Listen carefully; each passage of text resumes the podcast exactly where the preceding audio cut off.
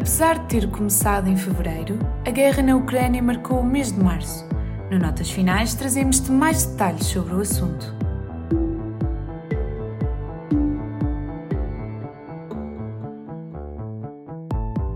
As notícias que se perdem no tempo estão nas notas finais. Eu sou a Laura Costa e estás a ouvir o Notas Finais. António Costa anunciou no dia 23 de março o novo governo. Dos 17 nomes que constituem a lista de ministros, 11 foram uma novidade para o Executivo. A Constança Vilela dá-te mais detalhes sobre o assunto. A equipa governativa destacou-se essencialmente pelo reduzido número de membros. Entre ministros e secretários de Estado, o corpo para a mais recente legislatura tem uma diminuição de 20% relativamente à anterior. A redução reflete-se num maior peso político do núcleo e uma acumulação de cargos. É o caso do Primeiro-Ministro António Costa, que é agora também Secretário de Estado da Digitalização e da Modernização Administrativa. Junta-se ainda a pasta dos Assuntos Europeus. Há cargos que continuam a contar com as mesmas caras.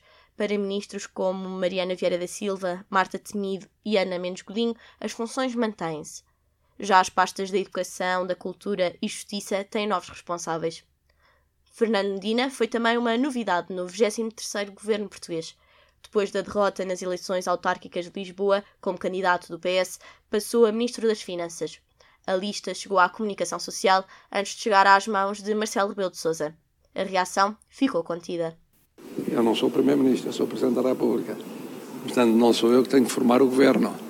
Eh, eu formaria certamente um governo como Primeiro-Ministro noutra área política e com outras pessoas, mas isso não existe esse filme. Com o novo governo definido, os ministros entraram em funções no passado dia 30. Começou assim o primeiro governo com paridade de géneros em Portugal. Portugal vai ao Mundial de 2022, após ter ganho a equipa da Macedónia do Norte. A reportagem é da Madalena Abrantes. Num primeiro jogo, Portugal venceu a Turquia por 3 a 1 no Estádio do Dragão, no Porto. A seleção conseguiu a vitória com golos de Otávio, Diogo Jota e Mateus Nunes. Já a Burak Yilmaz descontou para a Turquia. A equipa portuguesa foi assim à final do play-off de acesso ao Mundial de 2022. A equipa adversária foi a Macedónia do Norte, que no primeiro jogo eliminou a seleção italiana.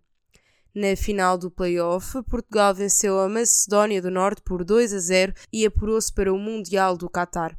Bruno Fernandes foi o autor dos golos da vitória portuguesa aos 32 e aos 65 minutos. Esta é a oitava presença de Portugal no Mundial de Futebol e a sexta consecutiva.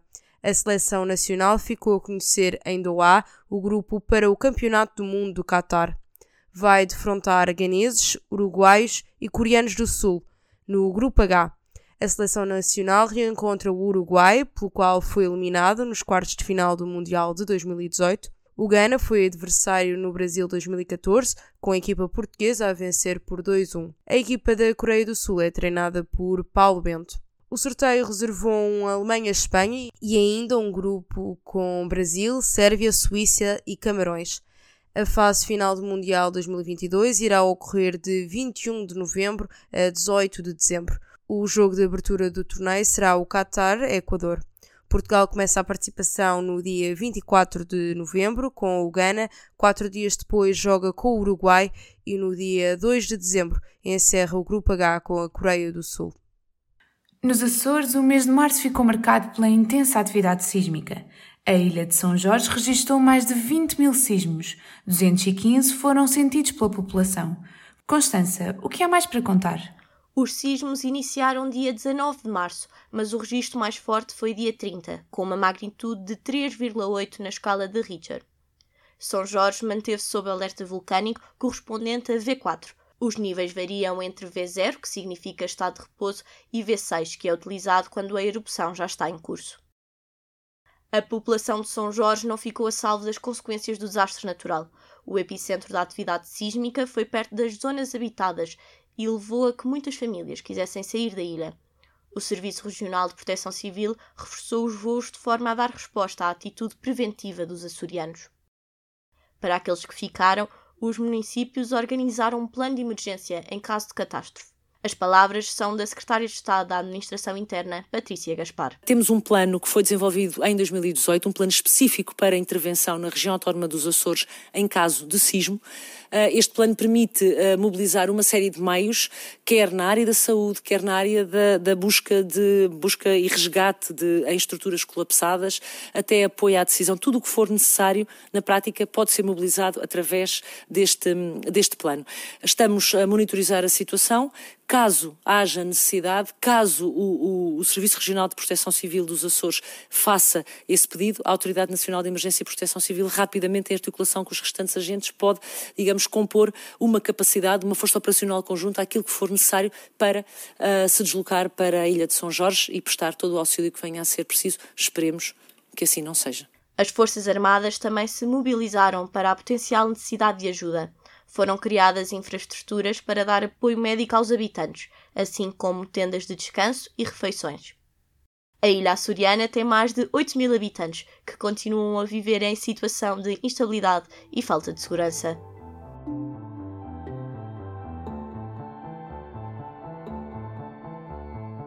Pitrima Bilshi Sansi Protresi повне ембарго на торгівлю, починаючи з нафти. Підтримайте заборону для російських кораблів заходити у ваші порти, щоб вони відчули ціну за свою агресію і замінування моря. Ouvimos Volodymyr Zelensky após 27 dias de guerra. A destruição levou o presidente ucraniano a procurar ajuda perto da restante Europa. Em ligação com o parlamento italiano, apelou aos aumentos das sanções de forma a travar Putin reforçou que impedir as invasões russas na Ucrânia é também proteger o Ocidente.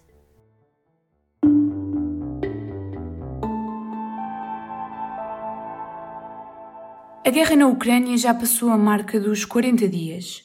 No dia 24 de fevereiro, as tropas russas avançaram sobre o território ucraniano de forma rápida. Com a mobilização de grandes colunas militares e o planeamento de bombardeamentos estratégicos, os russos conseguiram aproximar-se de Kiev e controlar a central elétrica de Chernobyl. Falámos com o jornalista da CNN Portugal, Cristiano Costa.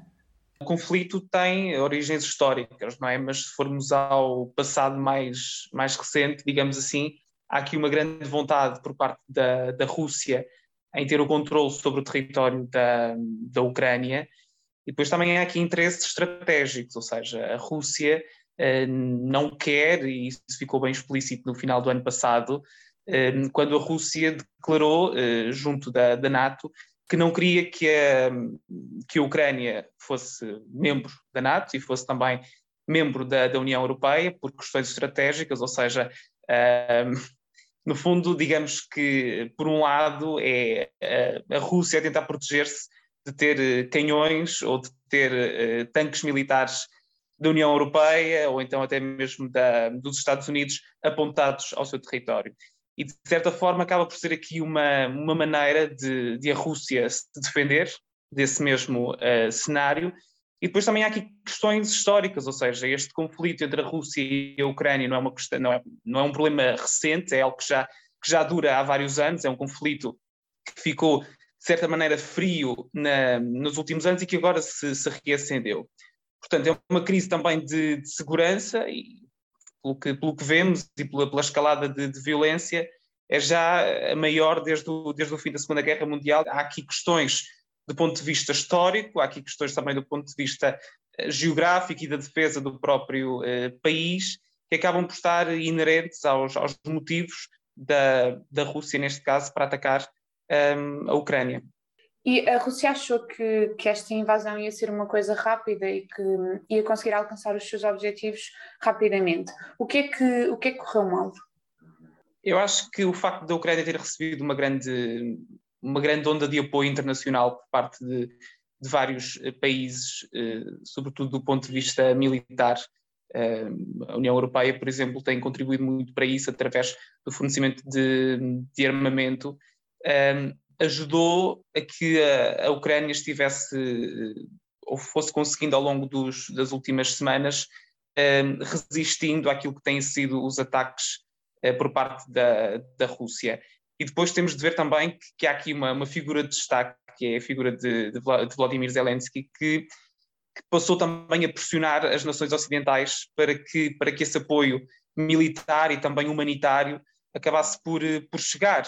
Não é? De repente, neste mês e meio, mais ou menos, desde que a guerra começou, passámos a ouvir falar todos os dias de, de Vladimir Zelensky, da pressão que ele tem feito junto dos Estados-membros da União Europeia, junto dos países que pertencem à NATO e de outros países do mundo para, para apoiar aquela que é a causa uh, ucraniana, e acho que isso é, é aquilo que tem feito com que a guerra entre a Rússia e a Ucrânia não escale para outro nível, e depois também todas as sanções do ponto de vista económico a que a Rússia tem sido uh, sujeita, e também a perda do poder económico uh, que tem acontecido uh, na Rússia. Muitas empresas, por exemplo, privadas, claro, têm abandonado o território russo.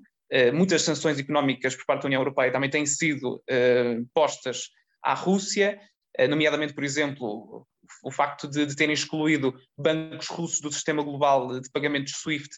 Isso foi uma medida muito forte e que, sobre a qual agora a Rússia está, está a pagar. Um, acho que isso tem contribuído para que a guerra não tome outras proporções. Claro que agora assistimos e vemos cenários de grande violência, de civis a serem mortos, e isso é, é extremamente grave, não é?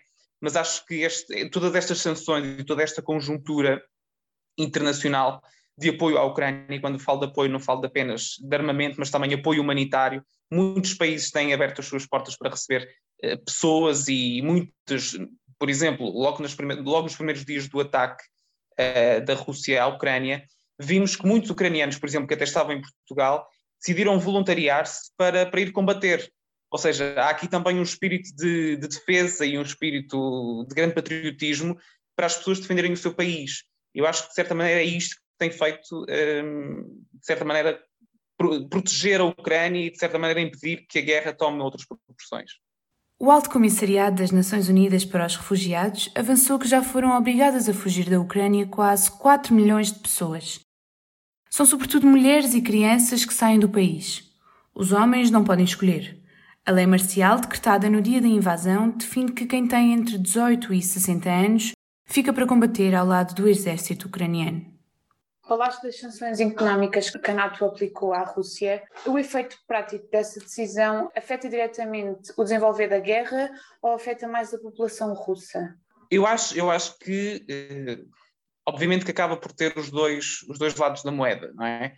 Por um lado, tem efeitos diretos na guerra, porque obriga a que o governo russo, ou neste caso Vladimir Putin, repense se vai ou não avançar ainda mais nas, nas suas táticas eh, militares mas por outro lado acaba por ter também implicações na, na, vida das, na vida das pessoas, ainda que não sejam implicações diretas, porque neste momento qualquer sanção económica, por exemplo, que tu imponhas na, na Rússia, não vai ter implicações já no imediato na vida das pessoas, porque neste momento as pessoas, aquilo que estão a pensar é na sua sobrevivência, é em conseguir ir ao supermercado e ter, eh, conseguir comprar alimentos para, para, para resistir, conseguir atravessar a estrada, conseguir fazer a sua vida dentro daquilo que é a nova conjuntura e a sua nova normalidade. Portanto, acho que acabam por ser impactos um, ehm, que na vida do, do, do, dos russos uh, não tem já uma, um, um, grande impacto, obviamente que, que, vai acabar por ter a longo prazo, mas, sobretudo agora com a saída de, de grandes empresas do, país, mas um, ehm, acaba por ter também impactos diretos no, no, no evoluir da guerra, não é? E relativamente à União Europeia, quais é que são os maiores desafios que, que a UE vai ter de, ou está a enfrentar? Eu acho que neste momento a União Europeia tem que pensar muito bem qual é que é a posição que, que quer ter neste, neste conflito. Uh, já percebemos que, que, a União Europeia está, está a defender uh, da, da melhor maneira ou da, melhor, ou da maneira que, que sabe um, eh, a Ucrânia Agora, há aqui uma crise que, que nos está a afetar a todos. Há uma crise económica que advém desta, desta guerra, eh, nomeadamente, por exemplo, com, do ponto de vista energético, não é? Com a subida do preço dos combustíveis, eh, tem que ver naturalmente com, com a guerra, está a pôr em causa todo o, grande parte do sistema económico, nomeadamente com, com as famílias a sentirem isso eh, na pele. a União Europeia tem que se posicionar nesse aspecto, mas depois também com a crise eh, de refugiados que, que agora começa a receber. Desde o primeiro dia de guerra que eh, milhares de pessoas começaram a sair do país. só em Portugal, neste, nestes 43, 44 dias de guerra, uh, já recebemos mais de 20 mil pessoas. Portanto, como é que nós vamos receber estas pessoas? As pessoas chegam, chegam cá e ficam cá durante um, um período de tempo e depois voltam para o seu país, vão poder voltar, vão ficar cá. O que é que se vai fazer a tudo isto? Portanto, é uma crise de, de, refugiados. Há uma crise de refugiados à qual nós temos que dar resposta, há uma crise económica à qual nós também temos que dar resposta. Os países europeus começam a perceber que não podem estar dependentes, por exemplo, eh, ou tão dependentes de, de matérias-primas russas, como é o caso do petróleo, como é o caso dos cereais, enfim, todo um conjunto de, de situações que os países europeus, a própria União Europeia, têm de pensar. E acho que estes são os dois desafios, os dois grandes desafios da União Europeia neste momento na crise, na, na guerra entre a Rússia e a Ucrânia. A Europa enfrenta assim um novo desafio: o de acolher os refugiados da guerra. A Polónia, a Roménia e a Moldova são os países para onde mais pessoas se dirigiram. O primeiro-ministro António Costa avançou também que Portugal já recebeu cerca de 17 mil refugiados ucranianos.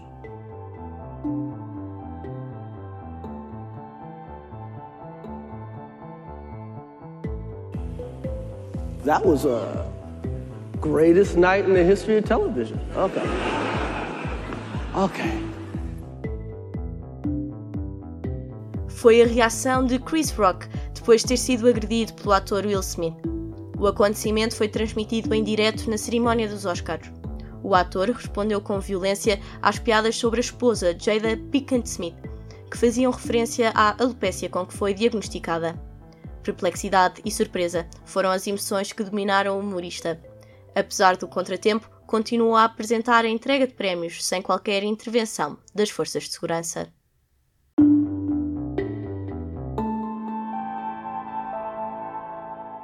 Antes de fechar, conhece algumas notícias que se calhar te passaram ao lado. Os exames nacionais do ensino secundário mantêm-se apenas para o acesso ao ensino superior as medidas para a avaliação externa do ensino básico e secundário foram decididas em Conselho de Ministros. Mantêm-se assim as condições excepcionais aplicadas nos dois últimos anos. Os alunos podem ir a exame apenas às disciplinas que quiserem melhorar ou utilizar como prova de ingresso no ensino superior.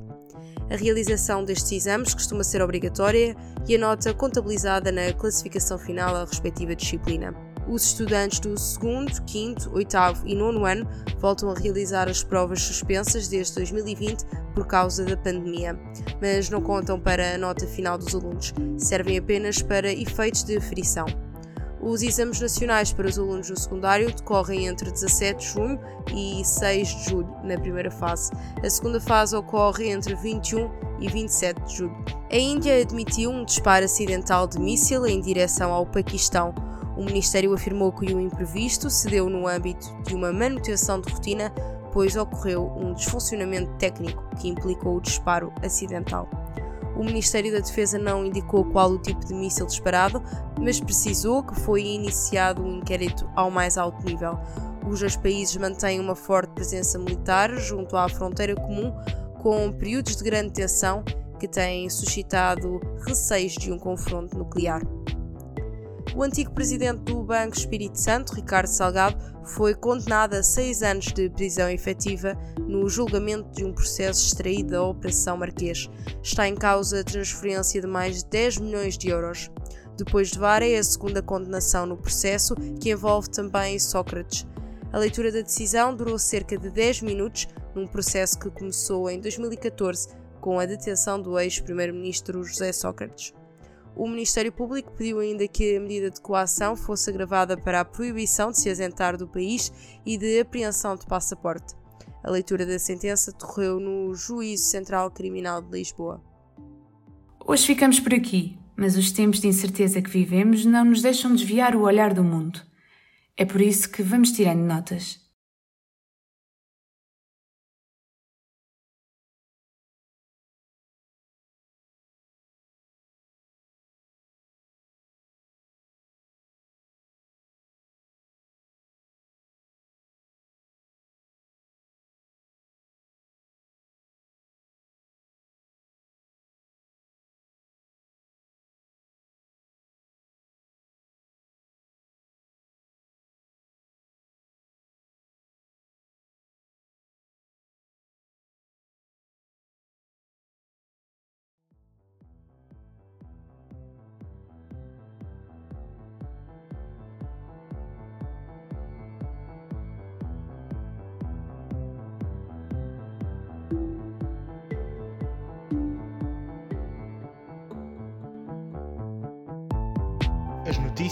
Que se perdem no tempo estão nas notas finais.